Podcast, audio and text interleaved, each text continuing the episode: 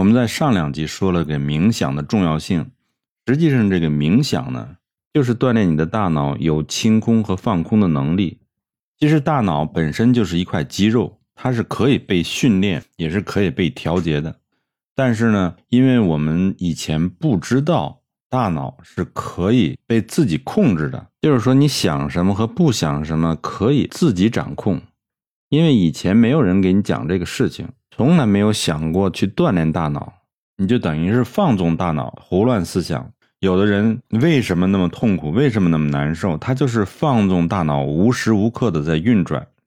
如果你理解大脑是一种肌肉呢，你就应该明白为什么你会那么难受。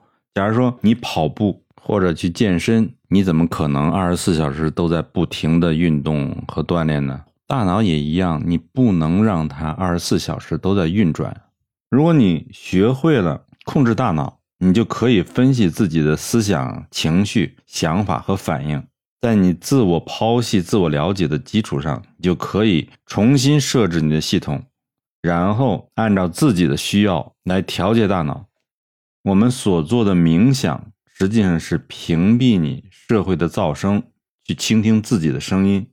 假如说你外出去旅行，它是一种行走的冥想，写日记。你看书、冲澡也是一种冥想，静坐是直接的冥想，目的都是一个，锻炼你大脑管控自我的能力。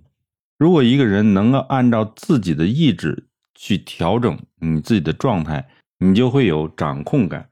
你只要想，我现在要想处于什么状态，那我就能处于什么状态。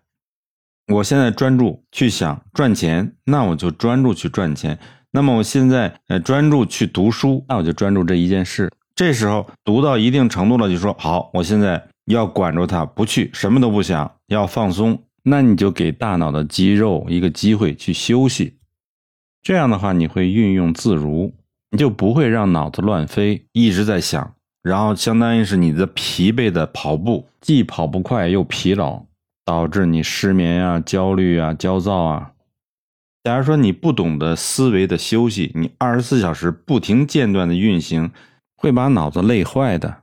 这对你的能量消耗、你的身心都是一种伤害。最佳的状态就是要想什么东西时就专注去想，然后想了十五分钟，好，我停止下来，我不想这件事情，我就开始转换去想别的东西，或者进入冥想状态。